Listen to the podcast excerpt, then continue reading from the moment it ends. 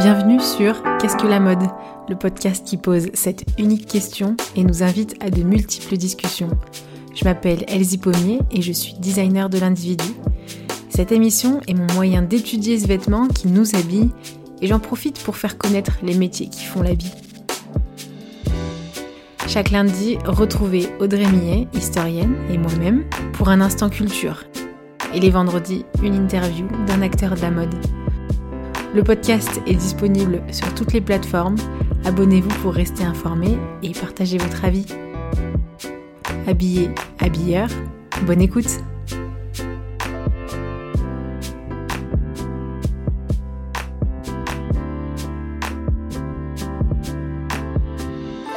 Donc uniforme professionnel, c'est la rentrée aussi, pas seulement pour les élèves, mais pour nous tous. Donc être formel, être professionnel, paraître professionnel. Déjà, on peut plus serrer la main, on se fait plus la bise. Alors, euh, Voilà. comment ça se passe? On va en parler tout à l'heure, mais d'abord, euh, justement, d'où ça vient cette, euh, cet uniforme professionnel? Alors, on considère qu'un uniforme professionnel, il s'agit en fait d'un vêtement civil, c'est-à-dire non militaire, qui est porté pendant le travail pour des occasions officielles et qui peuvent être aussi fournis par euh, par l'employeur. Mm. Les premiers exemples, en fait, il faut aller les chercher dans les maisons des nobles, dans les employés des maisons nobles. En Europe, donc à partir du euh, 14e, 15e, 16e siècle, euh, les couleurs euh, sont souvent identiques aux tenues, aux tenues militaires, c'est-à-dire quand même assez sombres. hein. Ouais. On n'arrive pas en jeune canarie. Euh, on a aussi des insignes. Donc, euh, quand Ouais, on est domestique, hein, ouais. Ouais, appartenir à Euh, quelle maison euh, quelle- voilà. enfin, L'écusson, on va dire, du noble. Et plus l'uniforme est beau, ben, on en a parlé euh, la semaine dernière un petit peu pour les, uniformes scolaires. Plus l'uniforme est beau, plus il est brodé, plus l'insigne est joli, plus euh, cet uniforme devient alors le miroir de la fortune, donc du maître. Hmm. Le valet de chambre se déplace avec le maître. Donc, il a intérêt à ressembler à quelque chose. Quoi. Ça ne peut pas être Ouais. un souillon. hein. Et au cours du 19e siècle, l'uniforme, donc il y a aussi une forme de, de prêt-à-porter hein, qui se met Ouais. en place, euh, en fait, la conscience de classe qui marque l'uniforme, en fait, devient plus floue. Donc, cet uniforme va compenser une perte de statut. Hmm. C'est-à-dire que vu qu'on ne voit pas exactement qui est le plus riche, on va tout faire péter sur l'uniforme. On va le rendre plus beau, voilà. Oui. Certains employeurs vont euh, même fournir plusieurs uniformes aux domestiques selon les moments de la journée. Ah, selon qui passe donc euh, dans la maison, en fait, sûrement. Alors, ben, selon le matin, le, voilà, le, le déjeuner, euh, tous ces genres de choses. Ok, donc pour l'activité, mais aussi pour. D'accord. Uniforme de jour, uniforme de, voilà, de soirée, euh, de- du soir. Mais donc c'est vraiment euh, relatif donc à la profession, à un métier, à l'exercice en fait de l'activité. Alors, exercice d'une activité et distinction. Là, clairement. euh, Mhm. Et ça se remarque particulièrement dans le premier groupe professionnel qui porte un uniforme, en fait, les facteurs. Pourquoi on a eu donc euh, comme premier uniforme les facteurs En fait, au début du XVIIe siècle, en Prusse, les facteurs ont leur premier uniforme complet, c'est-à-dire pas juste une veste, juste lors du, voilà, lors du mariage de Frédéric Auguste avec Maria Josepha en 1719. C'est quand même assez euh, précoce. Mm. Les, les services postaux vont revêtir des insignes qui vont identifier les grades et les fonctions pour montrer que la Prusse est un pays ultramoderne et prospère, qui a une hiérarchie, que les choses sont ordonnées. en fait. Ouais. Donc, c'est vraiment la distinction. pour dire, Tu vois, tu vis en Prusse, mais tu as vu, nous, on assure un max. Nos Mhm. services postaux qui sont partout, ils sont super hiérarchisés. En réalité, ce sont des uniformes d'État, hein, plus que des uniformes professionnels, là, pour le coup. Ouais. Même si ça s'applique à une profession. oui, mais c'est en train. En fait, on est en train de créer une- un entre-deux, puisque tu- Voilà. c'est ni ni militaire, on n'appartient pas à une armée, mais c'est pas vraiment civil parce qu'en fait, c'est contextualisé à, euh, Mm. à, une sphère qui est euh, professionnelle. Quoi. Mm. Tu parlais des facteurs. Euh, Enfin, ça me fait juste penser que, tu vois, euh, euh, là, l'uniforme, vraiment, il va venir informer puisque euh, on, on reconnaît un facteur de, par son gilet, en France en tout cas, que euh, tu sais, ceux qui, sont, euh, qui distribuent toute la publicité, euh, ils, sont, ils sont en civil, ils n'ont aucun statut. Et, et du coup, il n'y a pas de distinction euh, euh, de fonction. Et, Bah, Voilà, l'uniforme distingue voilà. et, et est un marqueur. Et un marqueur de plein de choses. Il y a plein de valeurs en fait dans l'uniforme. Ouais. Et euh, on peut le voir aussi pour les uniformes euh, professe- enfin, professionnels euh, des hôtesses de l'air. Ah oui, bah oui. Voilà, on sait très bien qu'il y a des uniformes qui sont quand même beaucoup plus beaux que les blouses d'autres compagnies. quoi. Clairement. Ah, c'est Je- je- et je ne cite personne. Voilà. Mais alors, le 19e, c'est la formation en gros de l'État-nation partout en Europe. Et donc là, l'État va dire bah, non, mais mes fonctionnaires d'État, c'est vraiment une catégorie qui est en train de se mettre en place Mm. où je vais leur donner des uniformes partout en Europe. Et en fait, c'est le développement en fait d'une société bourgeoise avec un idéal qui met en place un modèle efficace, juste, celui de l'État-nation. Et, Et en f- ça, ça témoigne du renforcement de la bureaucratie, de l'administration. Et on peut rappeler justement que la, la différence entre noblesse et, et bourgeoisie, c'est que la bourgeoisie, elle a gagné sa richesse par le travail et donc travaille. le milieu professionnel. Et donc, on doit créer notre vestiaire. Mm. Alors que la noblesse, elle, elle était... euh, Les vendeuses, par exemple, là, on, parlait, euh, là, on parle de mode. Ouais. On laisse les facteurs un peu de côté. Euh, les, les- voilà, les vendeuses du 19e, elles avaient leur, euh, euh, leur, leur robe, en fait. Leur Mm. robe noire, euh, toujours nickel, les mêmes. Comme ça, vous les repérez. c'est sûr. Et Et, maintenant, il y en a de moins en moins d'uniformes. Alors, vous allez chez le coiffeur, par exemple, elles sont toutes en noir. Ça, ça se voit beaucoup. C'est aussi pour les teintures, mais c'est pour repérer les gens. Mais c'est vrai que dans des magasins, marques, en fait. Elles portent leur marque. Et si tu connais bien la marque, tu sais qu'elles portent euh, ben, euh, des, des produits de, de, celle- Mais- de la marque qu'elles vendent, tu vois. mais c'est vrai que ça se voit de moins en moins. Ouais, non, c'est sûr. Bah, C'est-à-dire que c'est pas l'habit. euh, euh, je ne sais pas ce que j'ai avec le jaune canari hein, aujourd'hui. hein. Jaune canari avec des petits ananas. enfin, voilà. ah oui, c'est pas hyper. on peut prendre une, une cliente pour une vendeuse parce que Oui. souvent c'est que le badge. Et puis Oui. le prénom, Alors, on voit la personnalisation aussi, c'est-à-dire je te connais pas, mais appelle-moi Béa. Quoi. Voilà. Ouais, Il y en a qui pourraient s'amuser justement à mettre euh, un badge différent chaque jour comme ça. Les inconnus ne connaissent pas leur vrai prénom. Mais du coup, euh, quand je réfléchissais à hum, qu'est-ce que l'uniforme euh, professionnel, je voyais trois, trois aspects. Là, on voyait une distinction, mais dans le sens où d'abord, c'est protéger. On, on pense tout de suite à hum, les, les- les chaussures de sécurité, tout ça comme c'est lié aussi à l'activité, c'est faciliter l'activité, parce que combien de fois euh, il y, a, il y a eu des uniformes aussi qui étaient euh, trop contraignants et qui pouvaient, enfin, tu ne pouvais pas bouger là-dedans. Et puis, Mhm. comme tu le disais, c'est informer, puisque c'est professionnel, normalement, tu es dans l'interaction obligatoirement. Donc, tu vas informer. Comme toi, tu disais, bah là, on va, par exemple, être distinct d'un- d'une cliente. Euh, Et puis ça permet de distinguer également la sphère professionnelle de la sphère privée. C'est-à-dire Oui. que quand vous êtes en bleu de travail, vous pouvez l'enlever et partir du boulot sans que tout le monde voit que vous êtes euh, en bleu de travail.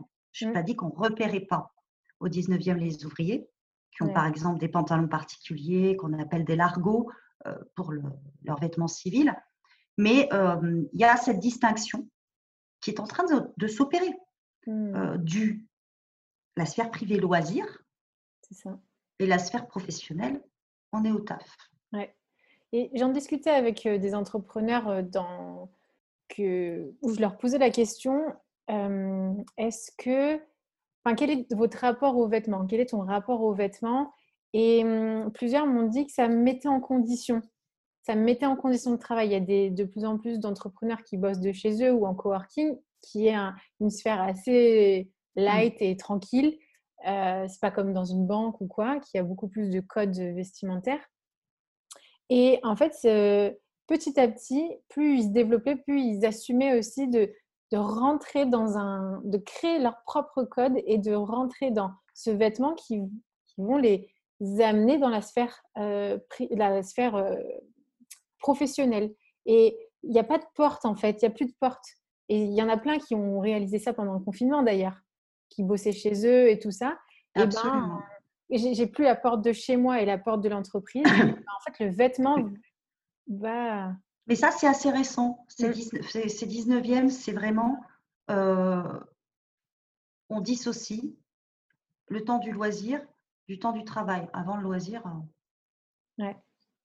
il n'y en a pas trop. Hein. Oui, c'est ça. Mais parce qu'en fait, les activités, les services, les produits euh, se, développent énormément. 19e, 20e.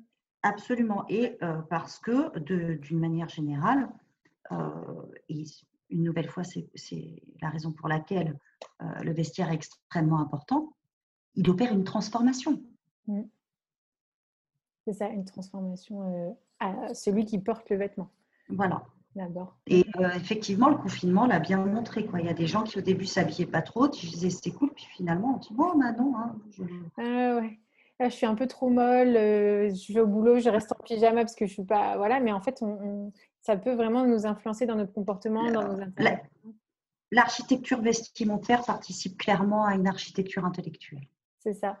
Et je pense que, on ne l'a pas dit comme ça la semaine dernière sur l'uniforme scolaire, mais je pense que c'est ça que certaines personnes veulent souligner aussi, c'est que, voilà, c'est c'est pas obligatoirement un mauvais côté, cet aspect de conditionnement, en fait, de, de bah, structure, tu vas bosser. Voilà. Tu vas bosser, tu vas à l'école ou tu vas au travail, euh, tu te structures pour de telle heure à telle heure. C'est ça. Ensuite, hein, mmh. Et puis après, donc, il y a cet aspect pardon, euh, interaction, puisqu'on est dans le milieu professionnel. Et on parlait un peu d'informer aussi celui qui est en face de nous. Et je pensais au milieu, par exemple, de la restauration. Euh, enfin, le vêtement de celui qui va me servir, c'est le miroir de l'hygiène du restaurant, quoi. Absolument. Mais ça, c'est la base du métier de, enfin, de des métiers de service. Mm. Voilà, la boulangerie, c'est pareil. Euh, va y avoir euh, ce, le petit polo, euh, souvent, euh, le tablier, bien entendu. Euh, c'est la base, quoi. les métiers de service. et puis la restauration, comme d'ailleurs les magasins de, souvent de parfums ou de coiffure d'esthétique, de beauté, d'agencement des apparences, vont opter pour le noir, considéré comme la couleur du luxe. Et donc du chic. Et ça, du coup, c'est vraiment l'entre-deux du civil et, euh, et d'un extra, on va dire, civil. Et c'est pour ça qu'on retrouve, euh, par exemple, dans le, code vestimentaire, l'uniforme professionnel euh, masculin en général, bah, c'est le costume veste, pantalon, chemise. On pourrait dire c'est le nouveau trois pièces. On oublie le, le mmh. veston, c'est la chemise qui le remplace. Mais la base, la base c'est manteau, veste, pantalon. Hein inspiré de l'armée. Mm. Voilà. Euh, et maintenant, c'est plus devenu le t-shirt, quoi. C'est-à-dire que l'uniforme, il s'est, s'est pas désuniformisé, mais en tout cas, il s'est super simplifié, quoi. Et je pense d'ailleurs que ça a moindre coût pour euh, les entreprises et que ça les arrange également. Ouais. Ça s'est allégé aussi parce que les générations changent. Le, les, c'est comme, euh, je trouve, ça, ce qui est assez représentatif, par exemple, dans c'est le bonjour, par exemple, des mails, et eh ben, il y a de plus en plus de personnes qui se disent salut. Alors qu'avant, on ne disait pas ou hello ou coucou. Enfin, ça se fait maintenant de plus en plus entre collègues ou même mmh. parce qu'il y a moins de hiérarchie. Et du coup, cet allègement, on va dire, euh, qu'on voit dans, le vocabulaire, on le voit aussi dans le, vêtement. Quoi. C'est une euh, désinformalisation bah, allègement, ouais, voilà, c'est ça, c'est que on informalise. Oui, c'est vrai. Mais du coup, dans cette dynamique, il y a quand même des codes qui reviennent, des questionnements par rapport à la cravate aussi. par exemple, on, en parlera peut-être un jour. On n'avait pas passé de la chemise au t-shirt directement. Déjà. Je vais vous prendre un exemple concret. L'agrégation d'histoire, donc le concours pour être professeur d'histoire. L'année dernière, non, il y a deux ans, la présidente de l'agrégation, il faisait 40 dans les euh, dans le bâtiment, euh, voyez, qui est en place centre de Paris, euh, sans clim, enfin un vieux truc. Et l'horreur. L'horreur pour les jurys, c'est des épreuves super importantes. Les étudiants ils planchent pendant six heures, enfin un moment. Et elle a fait inscrire au règlement que la cravate n'était pas obligatoire ni la veste. Hmm. C'est très important. C'est très important parce que ce sont des codes implicites et euh, même moi qui ai été jury au CAPES euh, d'histoire, je me souviens, pareil, 40, 42, la misère. Et euh, ils, doivent venir, les, étudiants, les futurs professeurs, nous faire un, blabla, nous faire leurs leçons, et ils sont à l'agonie. Donc, hmm. je leur disais immédiatement, écoutez, vous pouvez. tant qu'ils ne sont pas en tongue, voilà, qu'ils font ce petit effort, non, mais vraiment, mais euh, c'est, là, c'est pas humain, quoi. Mmh. Ensuite, ça dépend euh, quel est le boulot? Il y a eu euh, des, il y a eu des crises hein, au Japon, je crois, il y a deux ans, justement sur le port des talons, sur aussi le fait que les hôtesses doivent rester debout avec des talons. c'est pas moi qui vais dire le contraire. C'est, compliqué, hein, on peut pas. Ça dépend l'image, l'image de l'entreprise, ça dépend. Enfin... Oui, mais du coup, avoir ce, ce... Bah, je, je, redis, euh, je redis la même chose que la semaine dernière, c'était euh, cette conversation entre image de l'entreprise, valeur de l'entreprise et, comment on va la transmettre, et puis le, la, le respect en fait de ses ouvriers ou des employés. Absolument. Où, euh, si aujourd'hui on était dans l'obligation de porter un tailleur comme c'était dans les années 50, 60, enfin plutôt 50, bah déjà on y arriverait un petit peu mieux si on était dans les années 50-60 parce qu'on n'aurait pas passé notre vie dans des paires de baskets ou dans des Birkenstock à avoir des pieds qui hurlent à la mort dès, dès qu'ils ont un talon. Ah ouais, déjà rien que ça. Alors qu'aujourd'hui, vraiment, ça, ça c'est aussi euh, oui, bah, je reviens allégé, dans le sens où maintenant on peut porter jupe, pantalon, euh, jupe, basket sans problème. Mais ça va pas être les mêmes baskets que. Pas partout. Ah non, je dis pas partout. Mais Parce que même, nous, on s'était questionné en tant que professeur, hein, qu'enseignant-chercheur avec des collègues. Mais la base du professeur d'histoire, c'était quand même le type en complet, dans son trois pièces, euh, tiré à quatre épingles. Et ben, ça fait la différence entre l'élève et le maître. Là, il y a des codes qui. Tu n'es pas habillé comme tes étudiants. Bah, Aujourd'hui, euh, les profs, ils vont aussi chez HM comme leurs étudiants. Mmh. Et il y a aussi parce qu'il y a eu une vraie perte de pouvoir d'achat pour le professeur. Quoi. Donc, ça montre aussi, et on le sait, l'argent fait aussi, je suis désolée, hein, euh, fait aussi le respect. Ouais enfin c'est symbolique quoi, mais euh, c'est capital économique, capital symbolique quoi, tout ça c'est accroché. Ensuite, on a quand même euh, des euh, professions qui gardent des codes. Donc la restauration pour la confiance. Hein, on a également ce que je disais sur les messages qui, changent de, par rapport à la société, hein, sur l'aviation. Oui. Vous avez de la blouse alors, petit foulard comme ça, limite Hermès, euh, mmh. ou les petites tenues Christian Lacroix. Je ne cite personne. Euh, en fait, il est censé y avoir une adaptation au client. Donc, Lufthansa euh, avait, voilà, comme ça, adapté sa, sa tenue. ensuite, vous allez dans des fast-foods. J'ai failli citer quelqu'un. vous allez dans des fast-foods, vous voyez casquette polo, quoi. Je suis comme toi, je suis un cool. Ouais vous allez dans un restaurant, euh, voilà, même une brasserie, c'est quand même pas ça. Et il y a évidemment les blouses blanches des médecins. Oui, là, c'était dans le sens où bah, eux, ils représentent vraiment euh, ce, cet, rapport, non pas au client, mais au patient. En fait, et... c'est le docteur. Mm. C'est-à-dire, c'est le doctorat. Ouais. Le médecin, il est docteur en médecine. le juge est docteur en. Pas obligatoirement. Mais il y a aussi les, prêtres, il y a doctorat en, théologie. Mm. Donc là, il y a aussi une représentation des études. C'est le, fait d'avoir un doctorat, souvent. Voilà, le doctorat en médecine, euh, le doctorat en théologie, euh, qui permet de revêtir une tenue. D'ailleurs, uniforme professionnel. Aujourd'hui, les professeurs n'arrivent plus euh, en toge, hein, mais voilà, tout ça, ça existe. Donc ça, c'était quelqu'un qui était le représentant d'un savoir. Ouais. Et, ce n'était pas une hiérarchie euh, écrasante obligatoirement, c'était juste de distinguer enseigner, enseignant, ou bien euh, patient et euh, enfin soignant et soigné.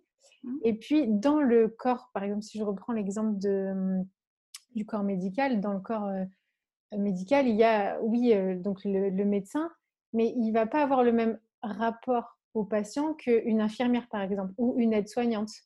Et je sais que dans, dans les hôpitaux, y a, ils sont plus maintenant tout blancs. les aides-soignantes, par exemple, elles portent des couleurs.